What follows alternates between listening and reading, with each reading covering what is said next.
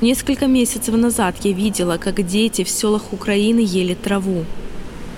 Это слова из открытого письма Рии Клайман, журналистки еврейского происхождения из Канады. За кражу нескольких качанов колхозной кукурузы карают смертью.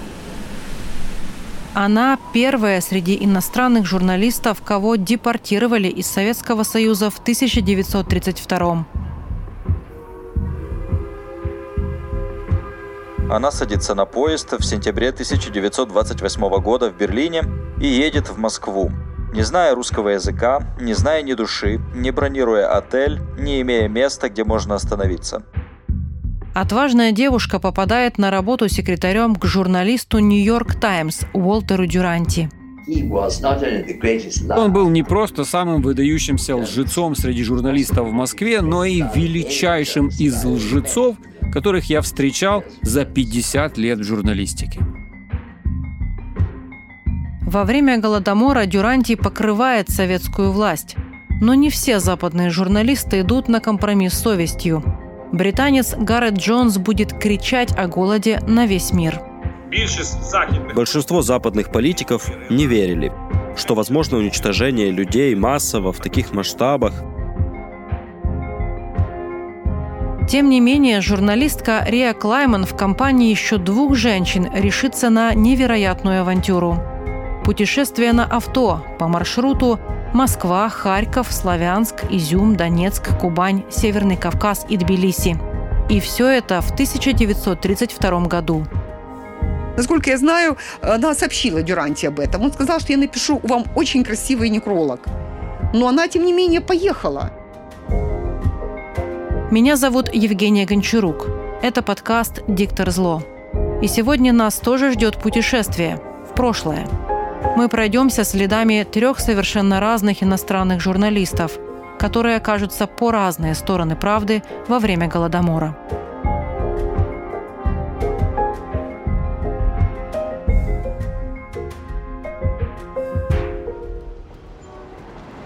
1921 году Уолтер Дюранти – один из первых журналистов, которого пускают в Советский Союз.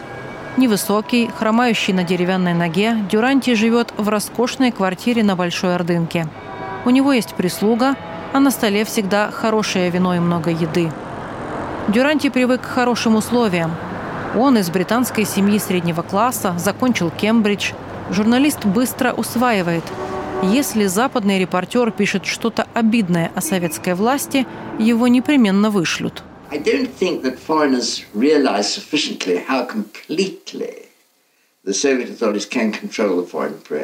Не думаю, что иностранные журналисты понимали, насколько полно советские власти могли контролировать иностранную прессу. Вот смотрите, вас туда вызывают. Вы написали статью, и она им не нравится. И это было точь-точь, как вызов к директору школы за твое плохое поведение. Тебе грозили пальцем и говорили, так нельзя. Мне это не нравится. Из ситуации могли быть разные выходы, но они могли не продолжить вам визу. Британский журналист Малкольм Магарич, голос которого вы слышите, в итоге не смог работать в таких условиях. А Уолтер Дюранти работает так в Москве 12 лет.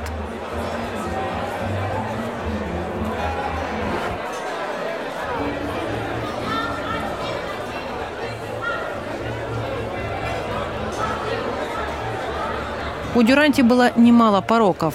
Зависимость от опиума, любовница-россиянка, шумные вечеринки и желание всегда быть в центре внимания.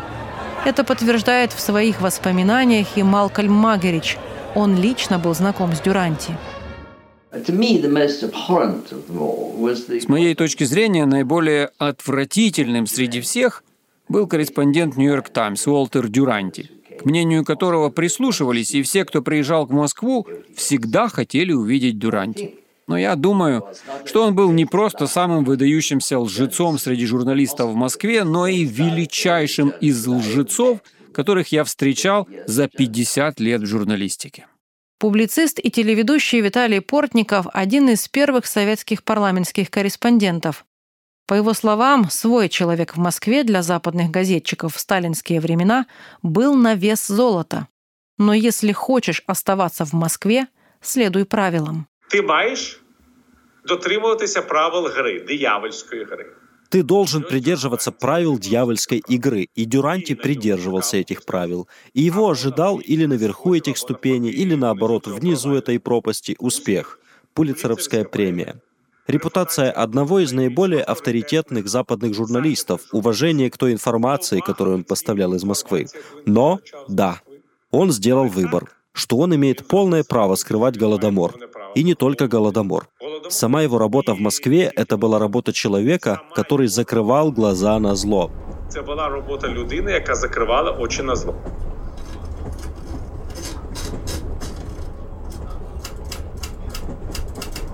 Всякий, кто нанял русских или работал с русскими, или знает русских, понимает, что если он хочет, чтобы они прыгнули на стул, он должен сказать им прыгнуть на стол.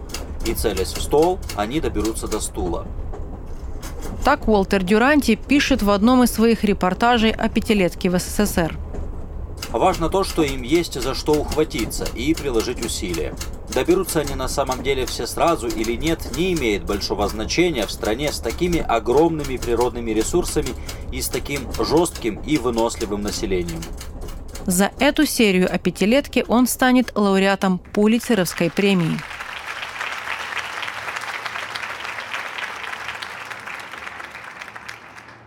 И пока Дюранти в один голос с советской пропагандой рапортует об успехах плановой политики, на территории Украинской ССР набирает обороты одна из самых больших трагедий Европы – Голодомор.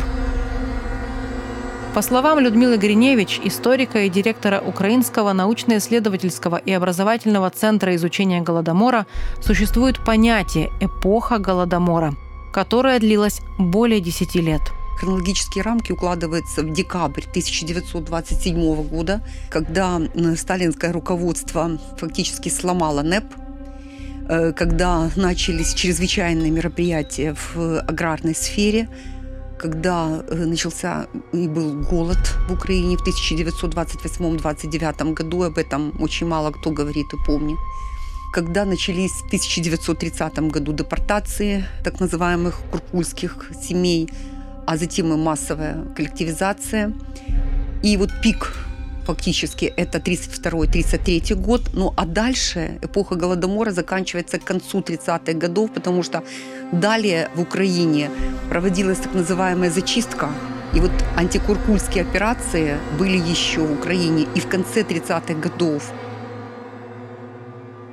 Выступая против коллективизации, украинцы воспевали Украинскую Народную Республику и Симона Петлюру. Они были против нового проекта под названием «Советский Союз», и об этом знали в московских кабинетах. В Кремле хотели уничтожить украинцев как носителей нелояльной идентичности. Советская власть использовала еду как оружие. В результате были убиты по меньшей мере 3,9 миллиона человек.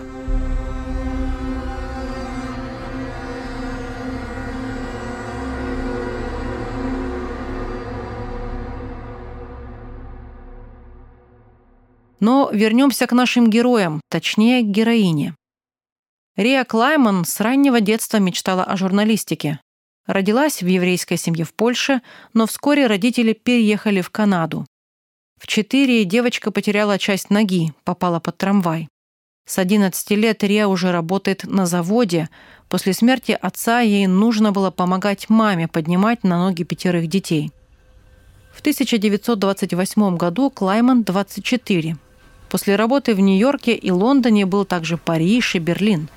Вскоре она уезжает в СССР, чтобы писать оттуда о советских реформах. Она садится на поезд в сентябре 1928 года в Берлине и едет в Москву. Не зная русского языка, не зная ни души, не бронируя отель, не имея места, где можно остановиться. Этот нюанс показывает, какой характер у нее был. Это говорит канадский этнограф Ярс Балан, Именно он пробудил интерес к персоне Клайман в 2000-х. Начинает Риа с должности помощницы тогда уже известного Уолтера Дюранти. Пока она учит русский язык, Дюранти ее наставник в журналистике. Девушка становится московской корреспонденткой газеты «Лондон Дейли Экспресс». Ее именем не подписывали статьи до 1932 года. До момента, когда она решила летом 1932 поехать на крайний север, чтобы посмотреть, что такое трудовые лагеря, где режим использовал арабский труд политических заключенных. Ярос Балан предполагает, что сначала Ария Клайман была охвачена энтузиазмом по поводу Советского Союза. Но после той поездки в исправительные лагеря она начала понимать, что происходит что-то ужасное. Кстати, туда ее привели чувства. В Сибирь за нелегальные валютные операции отправили мужчину, с которым у нее были романтические отношения. Так появляются репортажи Клайман о лагерях на севере. В 1929 году выходит интервью журналиста Уолтера Дюранти с Иосифом Сталиным. На вопрос, что является сейчас наиболее важной проблемой внутренней политики СССР, генсек ответил так. Развертывание товарооборота между городом и деревней и усиление всех видов транспорта, особенно железнодорожного. Разрешение этих вопросов не так легко, но легче, чем те вопросы, которые мы уже решили. И я уверен, что мы разрешим их. Проблема промышленности решена – проблему сельского хозяйства, крестьянско-колхозную проблему, самую трудную проблему можно считать уже решенной. Проблему, как он выражался, Сталин решил самым прямолинейным из всех известных ему способов – террором. В фильме «Жатва скорби» бывший советский генерал, который стал защитником прав человека и критиком СССР, Петр Григоренко рассказывает. Была указивка было указание, устное. Сталин сказал, о том, что было так сказано, я могу судить по инструктивному выступлению украинского секретаря Станислава Кассиора. Он говорил, что кулак хочет задушить нашу советскую власть костлявой рукой голода. Мы ту костлявую руку перенесем на горло этого куркуля. В 1929-м уже активно проходила коллективизация и раскулачивание. Эти процессы сопровождались мощной пропагандой. Энн Эпплбаум, историк и автор книги «Красный голод. Война Сталина против Украины», на одной из встреч с читателями объясняет логику событий, которые предвещали искусственный голод в Украине. Ликвидация кулачества и нападки на крестьянство проложили путь к тому, что произошло в Украине. Это принесло злость и вражду. И это было частью пропаганды, которая нужна была, чтобы убедить людей в том, чтобы заходить в дома крестьян и конфисковывать еду. Предыстория — это истерия вокруг кулаков и крестьян, пытающихся свергнуть революцию, что они враги народа и враги государства, и все, что было, это важная подоплека истории Голодомора. Важную роль в подготовке геноцида играет пропаганда. Исследователь этого явления, профессор Генри Стентон, отдельным этапом подготовки этого преступления называет подстрекательство. Прямое и публичное подстрекательство тоже преступление. Советская пропаганда накануне Голодомора работала как нацистская накануне Холокоста. Сначала идет процесс идентификации врага, объясняет историк Людмила Гриневич. И вот в Украине идентификация такая э, значит, состоялась, и это был поп, это был куркуль, но это был не просто куркуль. Вот этот этнофализм петлюра, петлюровец, петлюровщина. Нужно понимать, что вот этот этнофализм петлюровщина это фактически был маркер носителей вот этой нелояльной идентичности. А как я вам сказала, вот таких носителей такой неидентичности да, в Украине было вал, валовали. Когда ты знаешь, кто враг, дальше нужно его демонизировать и обесчеловечить. Пресса, кино и даже карикатуры работают на это. Так пропагандистский фильм Михаила Кауфмана «Небывалый поход» 1931 года содержит картины, которые порождают отвращение к куркулям. Камера крупным, крупным таким наводит сначала на, извините, отхожее место, а речь идет о куркулях. И там, э, в общем, зритель может физиологические картины наблюдать, и у него отвращение Украинских крестьян изображали толстыми, жадными, сидящими на мешках с зерном и при этом с ножом, топором или даже оружием в руках. Затем говорят о куркулях как паразитах, и возникают колосья пшеницы, и на них камера издалека идет ближе, ближе, ближе, крупным берет каких-то там, знаете, вредителей, которые уничтожают э, фактически э, вот это зерно, пшеницу вот эту. В Советском Союзе в то время монополия Компартии распространялась на все и вся. Цензура и полнейший контроль за прессой и любыми потоками информации – Одним из самых распространенных приемов пропаганды была, как называет ее история Гриневич, перевернутая реальность. Миллионы людей гибнут. Ну, то есть целые села опустошены, семьи вымирают от голода. На улицах Киева, Харькова. Весна 30 -го года. Сотни людей подбирают крестьян несчастных, которые добрались до города и которые фактически погибают. О чем пишет пресса? о том, что все прекрасно в стране, сельское хозяйство поднимается, идет энтузиазм, идет расцвет. Узнать что-либо о тысячах смертей из советской прессы было невозможно.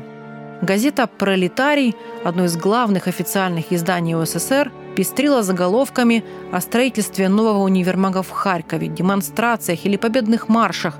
Также в заметках рассказывали истории об ударниках хлебозаготовки.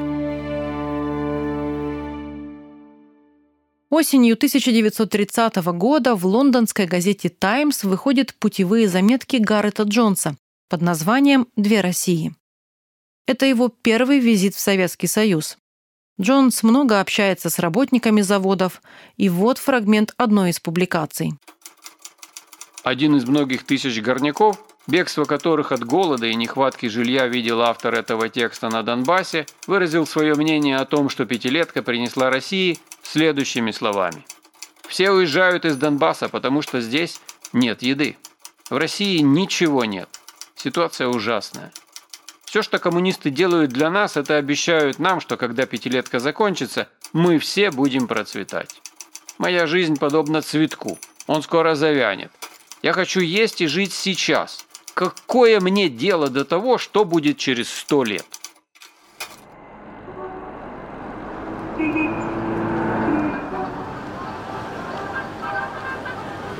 Гаррет Джонс из Уэльса, по большому счету представитель золотой молодежи. Знает иностранные языки, в частности русский. Работает помощником премьер-министра Великобритании Ллойд Джорджа.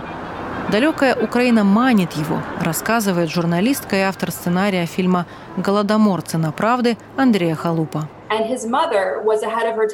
Его мама опередила свое время. Она была гувернанткой. Работала на валийского сталелитейного магната Джона Юза на территории нынешнего Донецка. Она жила в Украине. Молодая женщина отличалась смелостью. И Гаррет, конечно, вырос на историях ее приключений и чувствовал привязанность к Украине уже в детстве. Его тянуло в ту часть мира. Мало кому известно, но Джон трижды приезжает в Украину. Первый раз в августе 30 -го года. Ему очень помогает знание русского, рассказывает историк Людмила Гриневич. Понимаете, в каком он был особом положении? Вот когда приезжали очень многие туристы или даже некоторые журналисты, и они не владели языком, то они работали там, например, через интуриста или через тех людей, которые были представлены. И есть очень много документов о том, что приезжают какие-то там делегации, журналисты, и люди бросаются, к, и там органы ГПУ пишут, что значит, такой-то, такой-то подошел к переводчику, умолял его э, передать иностранцам, что люди умирают с голода. Но, естественно, никто это не передавал. А люди пытались сказать, но прямого контакта не было. Второй раз Джонс приезжает через год, вместе с Джеком Гайнзом, наследником продуктовой династии. По мотивам этой поездки в 1932 году анонимно вышла книжка «Опыты в России. Дневник». Предисловие к ней напишет Джонс. В то время в западную прессу уже начинают просачиваться отдельные публикации о голоде. Огромную роль в этом играют эмигрантские издания в США и Канаде. «Украинский голос», «Канадский фермер», «Свобода», в «Свободе», к примеру, на протяжении 32-33 годов выходит 84 статьи о голоде в Украине. Но, как рассказывает историк, преподаватель советской истории Кембриджского университета Дарья Матингли, нужного эффекта эта информационная волна не давала. Она была в эмигрантских кругах, она распространялась, но она не имела такого покрытия, и она была для аудитории иммигрантской, то есть диаспорной, украин, украинской в первую очередь. А также была информация в отдельных, не таких массовых средствах массовой информации, а в газетах и в Канаде это Риа Клайман, и в Америке, а даже вот э, в прессе на идиш в Нью-Йорке. В немецкой Фоссише Цайтунг в мае 1932 года выходит статья «Украина перед лицом голода». Украинская пресс-служба подает ее в сокращенном переводе. Это коллективизированные крестьяне, которые в длиннющих очередях выстаивают под мясными магазинами, чтобы достать за большие деньги кусок конского мяса или хотя бы какую-нибудь кость. Интересно, что именно Германия в начале 30-х годов, несмотря на информационную блокаду, рассказывала о голоде в СССР, но при этом преследуя свои мотивы, отмечает историк Людмила Гриневич. Безусловно, когда Гитлер и э, его э, там правительство, и там они организовывали выставку этих писем э, от голодающих крестьян, и выставки фотографий, там фотографии использовались Александра Винербергера и так далее, то фактически там была задача какая? Не рассказать правду о голоде. Им, по сути дела, было плевать вообще на то, что происходит с Украиной и украинцами. А там была задача фактически использовать вот эту тему ну, для того, чтобы легитимизировать свою собственную власть.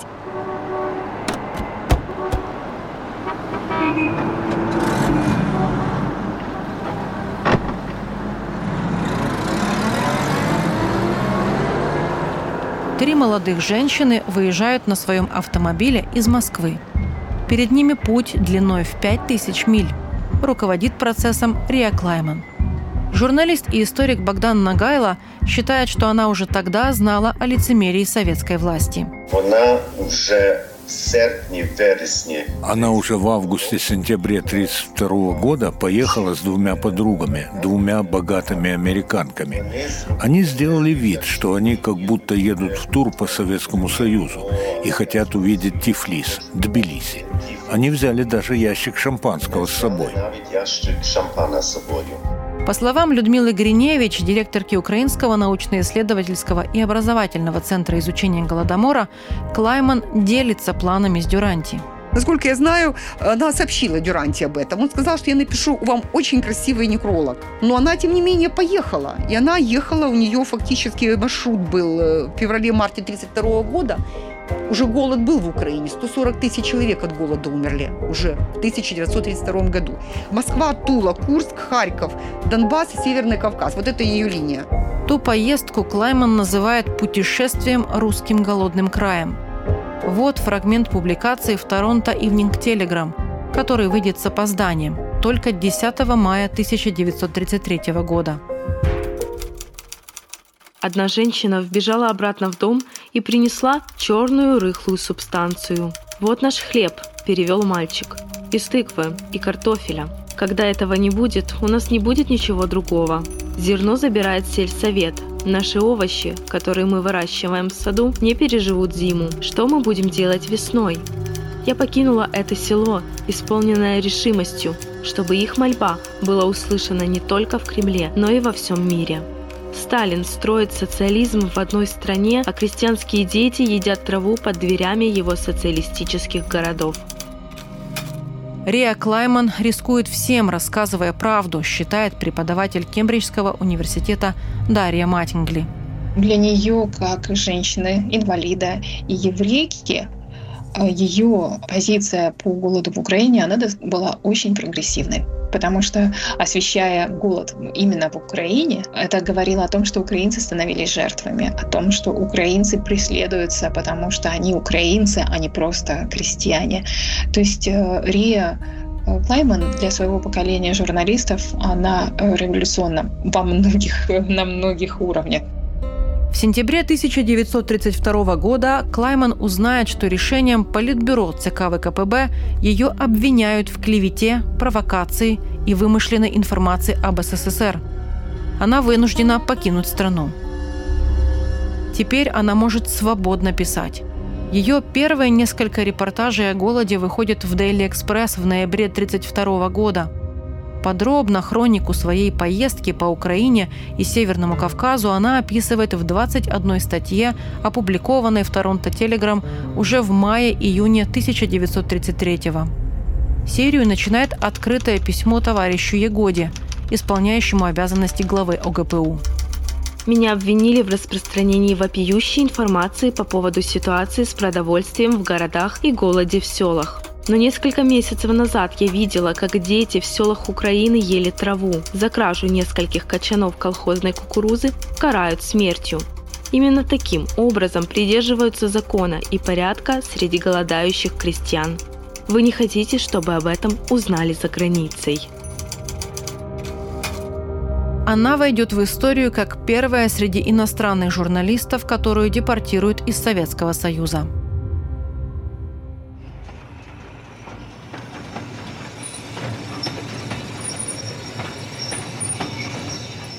В марте 1933 года британский журналист Гаррет Джонс сходит с поезда на небольшой станции под Харьковом. В его рюкзаке буханка белого хлеба, сыр, мясо и шоколад, купленные в магазинах Торксина. В селах ему говорят одно и то же. Нет хлеба, люди умирают. Скот погибает, нечем кормить. Все пережитое он записывает в дневник. Я заночевал в селе где когда-то было 200 валов, а осталось 6. Крестьяне ели фураж, которого осталось на месяц. Они рассказывали, что уже много людей умерло от голода. Два солдата пришли арестовывать вора. Они посоветовали мне не ехать ночью, потому что на дорогах много голодных, отчаявшихся людей. Джонс спит на полу в домах крестьян. Делится едой с голодными людьми и слушает их истории – Попадая в Харьков, он видит тысячи людей, которые стоят в очереди за хлебом. Эрика из консульства Германии и я шли около сотни оборванных бледных людей. Из магазина, окна которого были разбиты и обшиты деревом, вышел милиционер и сказал, «Сегодня хлеба нет». Слышны крики разгневанных крестьян, но, граждане, хлеба нет. «Сколько вы уже здесь?» – спросил я мужчину. «Два дня». Они не ушли а остались. Десять дней Гаррет Джонс ездит по Украине. Он делится впечатлениями с Уолтером Дюранти, Малкольмом Магериджем и другими коллегами. Позже Магеридж рассказывает, что тема голода просто-таки висела в воздухе. Судя по разговорам в Москве, это была большая, глубокая история. Все знали о ней, в этом нет сомнений. Все знали, что происходит ужасный голод. В самой Москве была нехватка еды. Припасы доставались с трудом. Сам Магерич, человек, который считал Советский Союз чуть не раем, в итоге пишет о голоде в Украине три статьи. Он отправляет их дипломатической почтой в Манчестер Гардиан. Они выходят не в полном объеме и под псевдонимом. Богдан Нагайло, журналист и историк, в 1983 году берет интервью у Магериджа. Тот жаловался ему, что статьи про крестьян неохотно брали, не понимая контекста и целостности украинской проблемы. Левая газета, симпатизирующая Советскому Союзу, которая, между прочим, очень критиковала Польшу за ее политику к украинскому меньшинству – то есть к украинцам в Западной Украине. Если пересмотреть страницы либеральных и левых газет в то время, в частности «Манчестер Гардиан», у них было больше материалов о тяжелом положении украинцев при поляках, чем материалов о Советском Союзе и ситуации там. Фото и видео, на которых запечатлен украинский голод в начале 30-х, практически нет – Советские фотокоры такое не снимали, а въезд иностранцев в село ограничивали, а потом и вовсе запретили. У крестьян фотоаппаратов не было. Лишь через восемь десятков лет о Гаррите Джонсе снимут художественный фильм. Это не может быть историческим свидетельством, но дает четкое представление о том времени и самом журналисте. Вот кадры пресс-конференции Джонса в Берлине. Сталин – это далеко не уникальный творец светлой утопии. Разве что кто-то хочет уничтожение миллионов невиновных считать успешным экспериментом. Не дайте себя обмануть. Если мы закроем глаза на этот хладнокровно организованный голод, то у него будут последователи. Спасибо за внимание.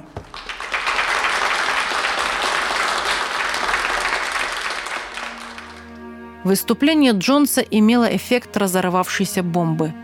Он дает интервью корреспонденту «Нью-Йорк Ивнинг Journal. Его перепечатывают также «Манчестер Гардиан» и другие. Вот фрагмент легендарной статьи под названием «В России правит голод». Если сейчас тяжело, если в деревнях умирают миллионы, а я не был ни в одной деревне, где бы не умерло много людей, то что же будет через месяц? Оставшуюся картошку пересчитывают поштучно. Но во многих домах картошка давно закончилась. Свекла, когда-то использовавшаяся в качестве корма для скота, может закончиться во многих хатах до того, как в июне, июле и августе появится новая пища. А у многих даже нет свеклы. Реакция была незамедлительной. Нарком по иностранным делам Литвинов обвинил Джонса в клевете и запретил ему въезд в СССР – Отдельную кампанию по дискредитацию Гаррета развернули и журналисты, главным образом Уолтер Дюранти. 31 марта на страницах «Нью-Йорк Таймс» выходит его статья «Русские голодают, но от голода не умирают». Пулицеревский лауреат уверял мир. В стране существует серьезный недостаток пищи. Хотя есть отдельные примеры хорошо управляемых государственных или коллективных ферм – Большие города и армия едой снабжаются адекватно. Случаев голода или смертей от голода нет, но широко распространена смертность от болезней, вызванных недоеданием. Если коротко, то условия определенно плохи у некоторых секциях, Украине, Северном Кавказе и Поволжье. Остальная часть страны живет на урезанном пайке, но ничего более. Эти условия плохи, но голода нет. Уолтер Дюранти знает правду. В личной беседе с работником британского посольства он предполагает, что в прошлом году в СССР 10 миллионов людей погибли прямо или не прямо из-за дефицита продовольствия. Но, как считали в Кремле, западный мир надо заставить сомневаться в словах Джонса объясняет преподаватель Кембриджского университета Дарья Матингли. Общественность на Западе должна иметь противоречивые новости из Советского Союза, они перекручивались, они э, манипулировались, они отрицались, они урезались. То есть мы видим те же технологии, которые сейчас используются э, в российских средствах массовой информации. То есть не все так однозначно. Вот, а в 30-е годы говорилось о том, что это враги перевирают, э, ваши медиа показывают Советский Союз в негативном ключе, а на самом деле все замечательно. И да, есть какие-то лишения, есть продовольственные затруднения, есть голод, но люди не умирают. Это лишь такие издержки э, строительства. Историк Людмила Гриневич считает, что у корреспондентов, работающих в Союзе, был выбор, кого поддержать. Юджин Лайонс, корреспондент United Press, Уолтер Дюранти из York Times и другие журналисты ужинают в отеле «Метрополь». Их собрал советский цензор. Константин Уманский, человек, который фактически руководил там отделом э, прессы в Наркомате иностранных дел, огромный специалист и ценитель живописи, и человек, который фактически вот обслуживал вот эти все информационные кампании по блокаде голода. Так вот, э, сохранились воспоминания о том, что он проводил такую специальную как бы вечеринка, сабантуйчик такой был. Мы долго торговались в духе джентльменского «ты мне, я тебе», ослепленные золотозубой улыбкой Уманского и, наконец-то, выработали формулу опровержения. В достаточно обтекаемых изречениях, чтобы потешить наше самолюбие, мы признали, что чертов Джонс – лжец. Закончив свое грязное дело, кто-то заказал водку и закуску. Так позже напишет журналист Лайонс, участник этой встречи. Бедный Гарри Джонс, наверное, не на шутку удивился, когда факты, которые он с такими трудностями из нас вытащил, были похоронены под валом наших опровержений. Теперь корреспондентам в Москве запрещают выезжать из города и делать расследование. Работает правило уменьшать масштабы или замалчивать голод. Почему Запад не хотел слышать правду о Голодоморе? На то было несколько причин, говорит журналист и историк Богдан Нагайло. Не забуваємо контекст тоже, что... Не забываем о контексте. Магеридж и Джонс писали в месяц, когда Гитлер пришел к власти. Очень много внимания было уделено событиям в Германии. очень много внимания уделялось тому, что Америка как раз собиралась установить дипломатические отношения с Советским Союзом. Как раз в то время Рузвельт представлял политику своего нового курса, своего НЭПа, так называемого, американского. Публицист и телеведущий Виталий Портников считает, что признать факт такой трагедии означало признать свою бездеятельность. Ви розумієте, у нормальному світі Вы понимаете, в нормальном мире нормальный человек просто не может себе представить, что зло может приобрести такие масштабы. Мы это увидим буквально через 10 лет после Голодомора, когда будет Холокост. Большинство западных политиков не верили, что возможно уничтожение людей массово в таких масштабах. Если у вас хватает такой фантазии, вы начинаете задавать себе вопрос, а почему я не могу вмешаться? А чому я не можу втрутитися? Французский политик Эдуард Эрио мог вмешаться. Летом 1933 года он прибывает с визитом в СССР. Зарубежного гостя возят на автомобиле, у него четкий маршрут. Эрио встречают только проверенные люди. Сперва он приезжает в Одессу, а позже в Киев. Политик видит лишь дворников в белых фартуках и как на улицах раздают хлеб.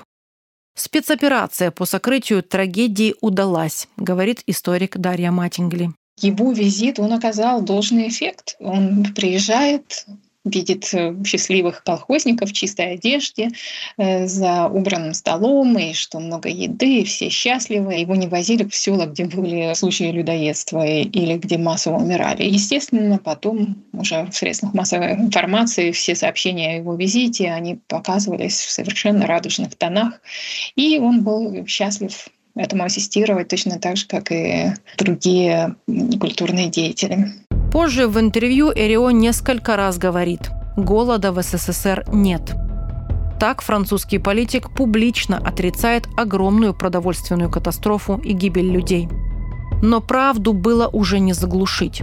Материалы выходят в британских Daily Telegraph, Times, Morning Post, Observer и других. Однако правда все еще звучит в перемешку с враньем. Так, журналистка Джон Бичем в письме для Манчестер Гардиан в октябре 1933 года пишет о большом урожае в Украине, веселых крестьянках, которые продают хлеб и молоко на рынках. После травли Гаррет Джонс едет к родителям, пишет для местной газеты. В 1935-м, когда он был в Маньчжурии, его похищают и убивают. Есть версия, что это дело рук советских спецслужб – Сердце Джонса останавливается за день до его 30-летия. Дюранти же продолжает работать. Пишет книги об СССР, умирает своей смертью в 73. Через многие годы газета The New York Times признает, что его статьи были необъективными. Но лишить его статуса лауреата Пулицеровской премии так и не удалось. Риа Клайман после высылки из Союза публикует десятки статей о своем эпическом путешествии на автомобиле – Позже еврейка работает в нацистской Германии вплоть до 1938 года. Когда репрессии против евреев усиливаются, она с группой других беженцев вылетает из Германии в Амстердам. Их самолет падает, но Клайман, о чудо, переживает падение. Пропаганда, свидетелями которой стали наши герои, продолжает работать. Переписи населения после Голодомора запрещены самим Сталиным. Газета «Правда» пишет, враги народа сделали все, чтобы исказить реальную численность. Цифрами нагло манипулирует, рассказывает историк Энн Эпплбаум. И даже в последующие 2-3 года советская система прилагала огромные усилия, чтобы скрыть голод, вплоть до использования результатов переписи, проведенной в 1937 году. Большая перепись была проведена в 1937 году, и она показала, что в Украине исчезло слишком много людей. Сталин эту перепись скрыл. Следующая перепись была в 1939 году, и там были манипуляции с цифрами. Врачей заставляли скрывать истинные причины массовой смертности. Под отдельным контролем была и корреспонденция. Любое публичное воспоминание о голоде было равно преступлению. Машина пропаганды СССР годами скрывала правду о голоде в Украине, контролируя даже иностранных журналистов. А когда в 80-х зазвучали голоса свидетелей той трагедии, в Москве сказали, что они врут – или вовсе нацисты.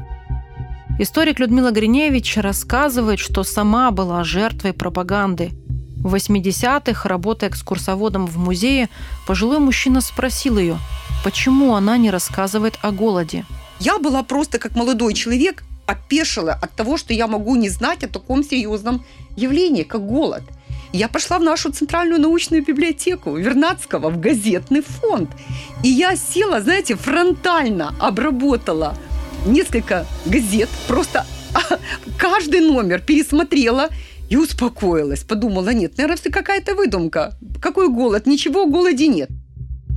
Лишь после объявления Украины независимости правда о голоде становится известна все большему количеству людей.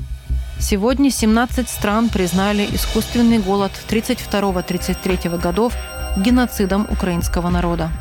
При этом современная Россия все еще отрицает Голодомор и убеждает мир, что это было общее горе всех советских народов.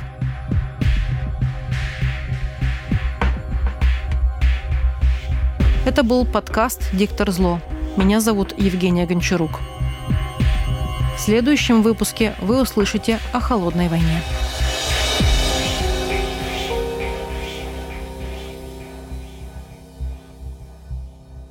Этот подкаст создан при содействии Фонда поддержки креативного контента.